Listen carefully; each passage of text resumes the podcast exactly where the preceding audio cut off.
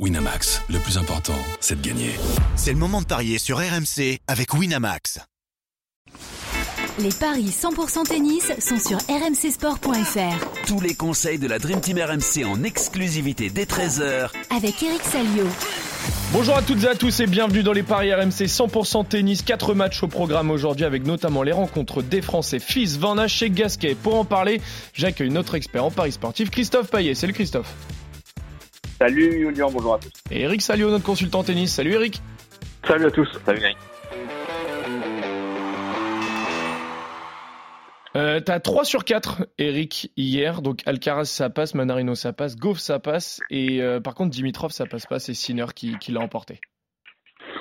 Ouais, mais j'avais senti quand même que Dimitrov allait poser des problèmes à Sinner, mais il n'est pas allé au bout de ses intentions, si je puis dire.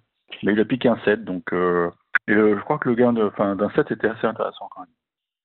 Mais bon, Sinner est passé, puis voilà, ça lui donne un, match de gala à jouer dans, quelques minutes à Pékin. Exactement, on va en parler euh, très rapidement justement de, de ce match-là, juste pour vous dire qu'en attendant, euh, donc il y a la finale à Astana entre euh, Adrien Manarino et Sébastien Corda. Pour l'instant, Manarino mène 4 jeux à 3 dans le premier set. bah, justement, on va commencer avec le premier match, hein, t'en parlais Eric, entre Carlos Alcaraz et Yannick Sinner à Pékin. L'Espagnol qui a tranquillement battu Casper Ruud en carrière, hein, 2-7 à 0. Bon là, face à Sinner, sera peut-être un peu plus compliqué étant donné que les les deux joueurs sont à trois partout dans les confrontations directes et que c'est l'Italien qui avait gagné leur dernier match à Miami en avril. Et même, euh, même si au niveau des cotes, hein, franchement, il n'y a pas photo, Christophe. Hein. Oui, effectivement, euh, 1,27 pour Alcaraz. Euh, j'ai 4-3 moi pour Alcaraz. Alors après, bah, il y, a un y a un challenger, euh, donc oui, c'est sur le circuit principal. Est-ce que vraiment le challenger on le compte ou pas? Mais effectivement, il ouais, y a, a 4-3 pour Alcaraz si on compte le challenger. Et euh, Alcaraz est largement favori à 27, Sinner à 3,75. Euh, c'est un match piège à mon avis euh, pour les parieurs, pour Alcaraz éventuellement. Euh, cette année, à Indian Wells, Alcaraz s'est imposé 7-6, 6-3. Et à Miami, euh, quelques jours plus tard, Sinner s'est imposé en perdant au tie-break du premier set. Donc à chaque fois, il y a eu un tie-break dans le premier set. Et, et en gagnant ensuite 6-4, 6-2. Donc il y a un partout en 2023. Euh, ce qui est drôle, c'est qu'Alcaraz a gagné les deux premiers, puis Sinner a gagné les deux suivants, puis Alcaraz a gagné les deux d'après, et là, Sinner euh, reste sur une victoire. Donc, si la suite logique se poursuit, Sinner devrait s'imposer face à Alcaraz. C'est pas complètement dingue d'imaginer que Sinner s'impose, Alcaraz euh, sur ses derniers tournois coince en fin de parcours en demi ou en, ou en finale. C'était le cas euh, bah, l'US Open. Il perd en demi-finale contre Medvedev alors qu'il était archi favori. Et en finale à Cincinnati, il perd face à Djokovic. Il n'a pas gagné de tournoi depuis Wimbledon. Euh, J'ai envie de tenter le, super pari de folie avec euh, bah, la victoire de Sinner à 3,60. Euh, le vainqueur de Toronto a 18 succès en 23 matchs. C'est presque aussi bien que le, le parcours d'Alcaraz. Après, il faut se couvrir. Je pense que jouer le 3-7 sans donner le nom du vainqueur à 2-25, c'est pas mal. Et puis, euh, quand on joue une cote à 3,60, on peut, on peut aussi éventuellement se couvrir en jouant en même temps, enfin dans un autre ticket, comme dit Roland, euh, Alcaraz qui gagne et plus de 21 jeux, c'est 2,35. Si l'un des deux passe, on est positif. Mais euh, allez, je vais, je vais vraiment me lancer. Je vais dire Sinner pour une cote de 3,60. Et aussi, tie-break dans la première manche, 4,20. Tie-break dans le match, 2,25. Très bien. Eric, est-ce que tu penses aussi que Sinner peut créer la surprise face à Alcaraz?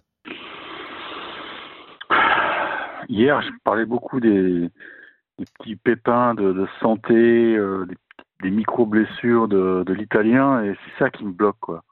Parce que c'est un, un, match comme ça, il faut vraiment être à, à 200% physiquement, et hier encore, on l'a surpris en train de vomir dans, dans la poubelle il a toujours un truc, c'est ça qui me gêne chez Sinner. Il a un jeu fantastique. Euh, c'est sa frappe de balle, elle est, elle est, monstrueuse. Maintenant, sur le plan tactique, euh, il a moins de solutions que qu'Alcaraz. Alcaraz, quand, euh, quand il y a un truc qui va pas, quand il sent qu'il est dominé au fond de cours, bah, euh, il est capable de faire service volé avec un bonheur incroyable. Donc, moi, je trouve qu'il est plus complet. Voilà, bah, de toute façon, c'est pas, je trouve, Oui. ça c'est unanime. Hein, il- Ouais. Mais je pense que sur un match comme ça où il a, selon moi, toujours l'ascendant sur Sinner, même si euh, même si effectivement le dernier match euh, c'était Miami. Mais je, me souviens qu'il arrivait quand même en bout de ligne à notre ami euh, espagnol puisqu'il venait de gagner Indian Wells et l'enchaînement Indian Wells Miami c'est l'un des plus durs au monde et je pense qu'il avait un peu coincé euh, physiquement puisque derrière il avait il avait euh, il avait pas joué Monte Carlo, il avait une sorte de petite blessure à la main gauche. Je pense qu'il y a un petit complexe d'infériorité de la part de Sinner, même si même s'il y a ce match de Miami, il y avait un échange de folie. euh. Donc je- moi je garde l'ascendant, je trouve que l'ascendant est espagnol et je, je pense qu'il aura il aura le dernier mot, mais effectivement le 3-7 est c'est intéressant. Sans donner de, que vain- c'est sans intéressant donner de vainqueur, tu ouais. veux dire ouais. Alors, euh, je rappelle, 2-25, le 3-7, sans donner le nom du vainqueur. Autre solution quand on veut jouer Alcaraz, parce que c'est quand même logique que ça soit lui qui s'impose, on est bien d'accord là-dessus. Je trouve quand même que les codes sont trop déséquilibrés. Mmh. Euh, Alcaraz plus tie-break, 3-10. Ou Sinner plus tie-break, 6. Très bien. Eric Eric est-ce que Alcaraz plus tie-break, ça te tente? C'est piégeux. Moi, je tournerais plutôt Alcaraz en 3. Allez, pour, ça, Allez. pour moi, ça ne comporte pas de Alcaraz risque. en euh, 3 à 3,35 pour Eric. Et sinon, Alcaraz est plus de 21 jeux à 2,35. C'est beau- c'est peut-être le bon compromis, Eric. Euh, oui, Plus de pourquoi 21 pas, jeux. ouais. Très Ouais, bien. oui, oui, oui. Bon, allez, au moins sur ce premier match, messieurs, vous n'êtes pas d'accord. Toi, Christophe, tu veux tenter la grosse cote avec la victoire Ouais, de Sinner. Voilà. Et Eric euh, reste un petit peu plus euh, pragmatique. Et voilà, victoire de, de Carlos Alcaraz. On enchaîne, messieurs. On va parler des Français qui vont entrer en lice à, à Shanghai. Euh, le premier, c'est Richard Gasquin qui va jouer face à, face à Zheng. Il est pas mal en ce moment. euh, Enfin, on n'a pas encore l'order of play. Hein, Eh oui, voilà. euh, voilà, c'est donné sur le site de notre partenaire. Dans la liste, il est en tête, mais on ne Mm. sait pas en fait à quelle heure Non, on ne sait pas on sait même pas tableau jouer va, débuter. Exactement. Voilà. Très bien. Donc c'était Que les juste. qualifs s'achèvent euh, au moment où on parle. Très bien, c'était juste Voilà. une façon de parler, de dire voilà le premier que c'était lui, mais effectivement on n'a pas encore euh, les horaires messieurs. Donc euh, le français qui est quand même pas trop mal en ce moment, une demi-finale à Orléans en challenger, mais bon attention quand même aux Chinois qui restent sur euh, sept victoires sur les huit derniers matchs et notamment un titre au jeu asiatique, donc euh, Eh oui. logiquement c'est lui qui est favori. Oui, un 56 pour Zhang et, et, et 2,40 pour Gasquet. Je vais jouer la victoire du Chinois. Alors bon, t'enlèves les Jeux asiatiques, c'est quand même moins bon le bilan puisqu'il est négatif depuis Roland Garros avec 10 victoires et 11 défaites. Euh, c'est son premier tournoi depuis l'US Open, enfin les tournois ATP, mais c'est vrai qu'il a quand même joué et gagné des matchs. Euh, Richard Gasquet, il a joué que des challengers en France, hein. Ouais. Euh, avec des fortunes diverses, parce que demi-finale à Orléans, ok, mais tu perds contre Machac, c'est pas bon. Premier tour à Saint-Tropez, défaite contre Zepieri. Et en quart de finale à Rennes, il perd contre Bonzi. Donc, euh, pour moi, victoire de Zang. Très bien. Eric, il n'y a pas de suspense non plus, tu vois la victoire du, du Chinois? Bah, oui, je pense que Richard, euh, même s'il il gagne beaucoup de matchs, enfin beaucoup de matchs, il gagne pas mal de matchs sur le circuit Challenger, mais mais là, euh, je je suis pas sûr qu'il ait il ait pris l'avion avec euh, avec beaucoup de avec le sourire au coin de lèvres, parce que bon, voilà, c'est bon, il est obligé d'y aller, c'est un Masters League, il est dans le tableau, il y a, il y a de l'argent à prendre. Mais le tirage est pas bon parce que Zhang, euh, Zhang c'était c'était son objectif de gagner les Jeux asiatiques. Il y est parvenu. C'est on se rend pas compte là-bas, mais c'est un truc énorme. En plus, de, ça accorde un Une réduction, un une, quota, rédu- hein. une réduction de. Enfin, en tout cas pour. service militaire. Ouais, pour. Alors je sais pas si c'est valable pour la Chine, Ah, mais pour la sais- Corée du Sud. ouais, pour oui. la Corée du Sud, c'est valable. On a on a vu effectivement la, la scène du, du Coréen du Sud du- Ouais. qui, Qui a- pété un câble Ouais, parce exactement. que pour lui ça représentait tellement, il fallait une médaille d'or, il n'y en a pas eu. Donc il va sûrement faire 18 mois de service militaire, donc euh, sa carrière pff, en prendre un coup évidemment. Mais pour euh, pour les Chinois, oui c'est important. Ça fait très longtemps qu'un Chinois n'a pas gagné les, les Jeux asiatiques, donc euh, voilà c'est une star. Et maintenant il a eu le temps en fait pour, euh, pour que ça retombe un peu, pour que le soufflet émotionnel retombe. Et puis c'est un mec qui a un jeu extraordinaire, je trouve. Euh, il va monter encore plus haut, c'est évident. Là, il, est, il en est qu'au début de sa carrière. Je pense qu'il va, il va manger Richard Gasquet. Hein. Ouais. Est-ce qu'on tente le 2-7-0 par, par hasard? Ben, oui, c'est intéressant la cote, 2-15, ouais. Ouais, Pourquoi pas. Très bien. Bon, bah 2-7-0 pour Eric. J'ai pour- peur parce que Richard, il a quand même joué beaucoup en indoor. Là, il, il va retrouver de, de l'outdoor. Attention. Hein. Même si traditionnellement, euh, Shanghai, c'est assez rapide, je crois, dans mes souvenirs. Mais bon, euh, Zhang, euh, devant son public, euh, ouais, ça, c'est ouais, pas un bon tirage. ouais. Euh, Eric, euh, Eric, pardon. Christophe, est-ce que tu peux juste rappeler la cote du 2-7-0 pour Zhang, s'il te plaît? 2-15. Très bien. Bon, vous êtes d'accord sur ce match-là, messieurs? Vous voyez la victoire du Chinois face aux Français. Euh, on continue avec le match d'Arthur Fils qui va rencontrer euh, Pavel Kotov. Bon, ça va pas très fort pour Kotov qui reste sur 6 euh, défaites sur les 9 derniers matchs. Mais quand on regarde aussi la forme d'Arthur Fils, c'est pas forcément mieux avec un bilan de 3 victoires en 8 matchs depuis Cincinnati.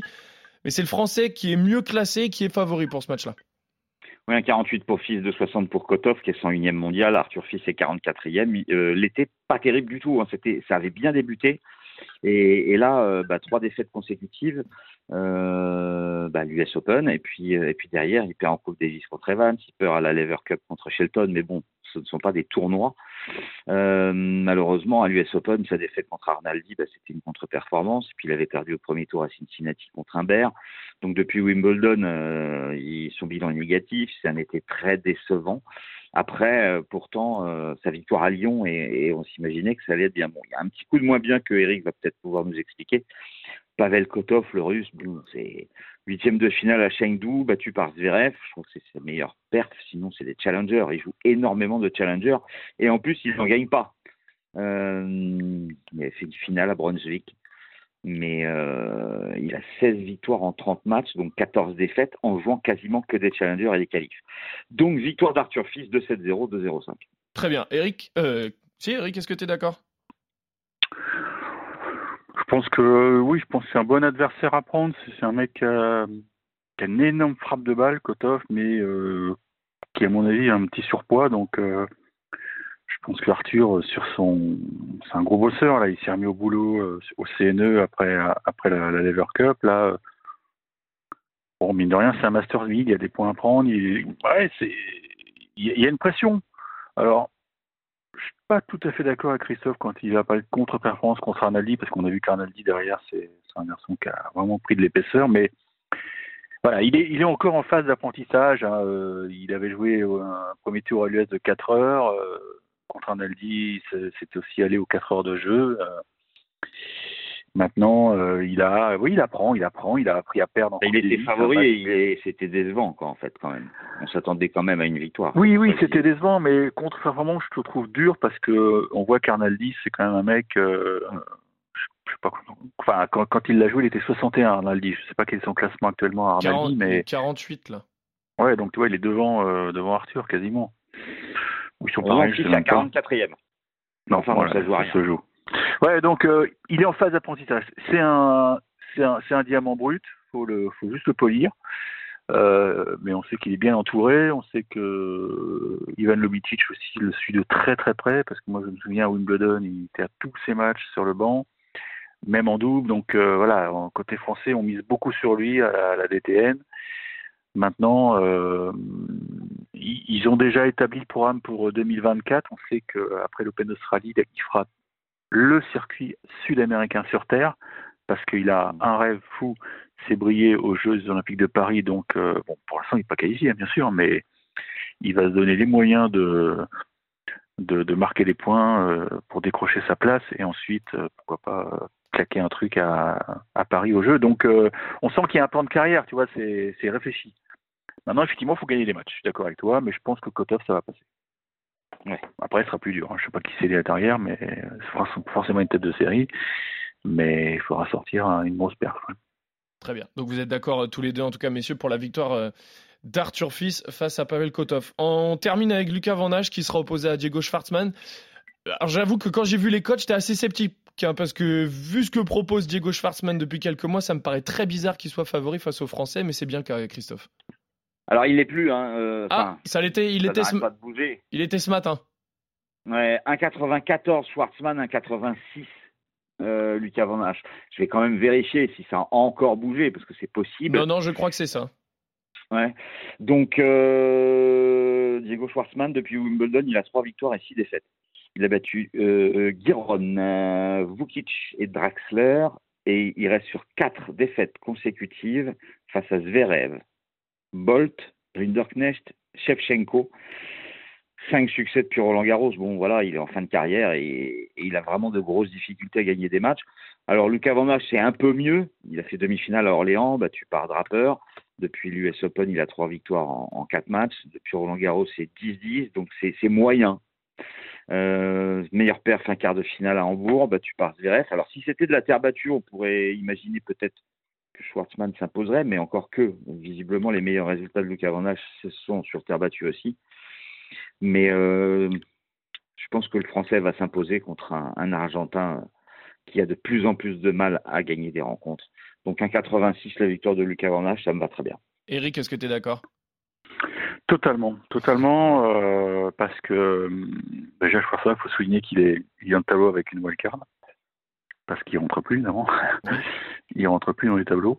Et, quand tu regardes, euh, enfin, quand tu essaies d'analyser tactiquement le match, euh, je, pense qu'il va, il va lui marcher dessus physiquement, parce que, bon, Schwarzman, on connaît son jeu, euh, il fait pas si mal que ça. Et Van Hache euh, non plus, mais Van Hache, il a un physique de, taureau, quoi. Quand tu analyses ses, défaites, dernièrement, bah, surtout en indoor, même à l'US Open, il tombe sur Jarry. Bah, niveau, le mec, il frappe très très fort. Euh, à Orléans, c'est Draper qui l'a battu, mais Draper aussi, ça, ça frappe très très fort. Ça sert bien, c'est puissant, c'est percutant.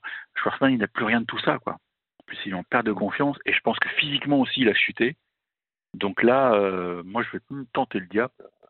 Van Hache 2-0. en deux, je pense. Je pense qu'il peut le tordre en deux. 2,65 pour la victoire de Lucas Van Hache face à Diego Schwartzmann en, en deux manches.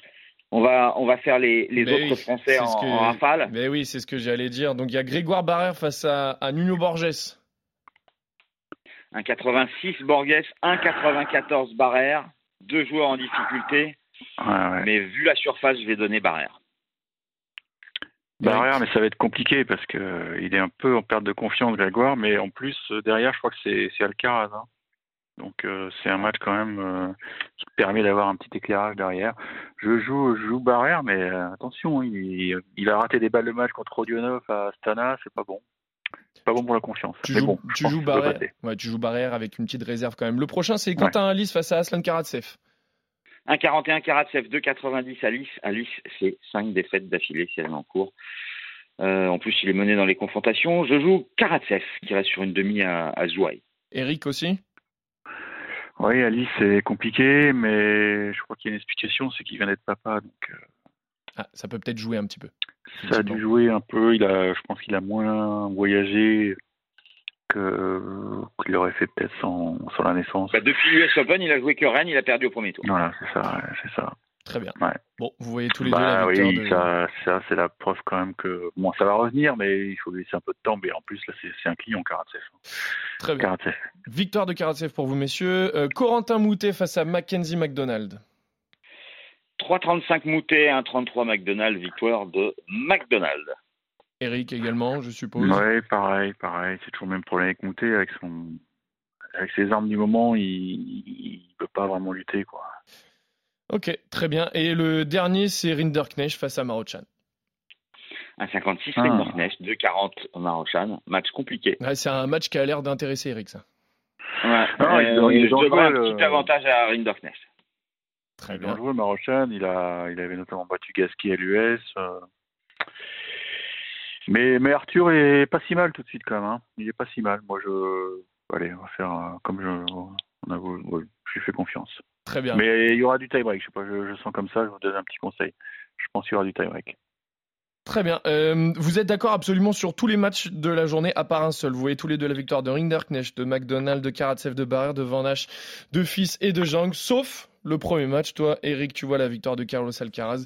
Et toi, Christophe, tu vois la victoire de Yannick Sinner. Ouais. Juste un petit mot. euh, des risques, hein. Et ouais, un petit peu. Juste un petit mot. euh, Sébastien Corda a pris le premier set face à Adrian. Manarino 6-4. Bon, Manarino mène euh, 1-0 dans le deuxième. Merci à tous de nous avoir suivis. Merci Eric, merci Christophe. On se retrouve dès demain pour d'autres paris 100% tennis sur RMC. Salut à tous.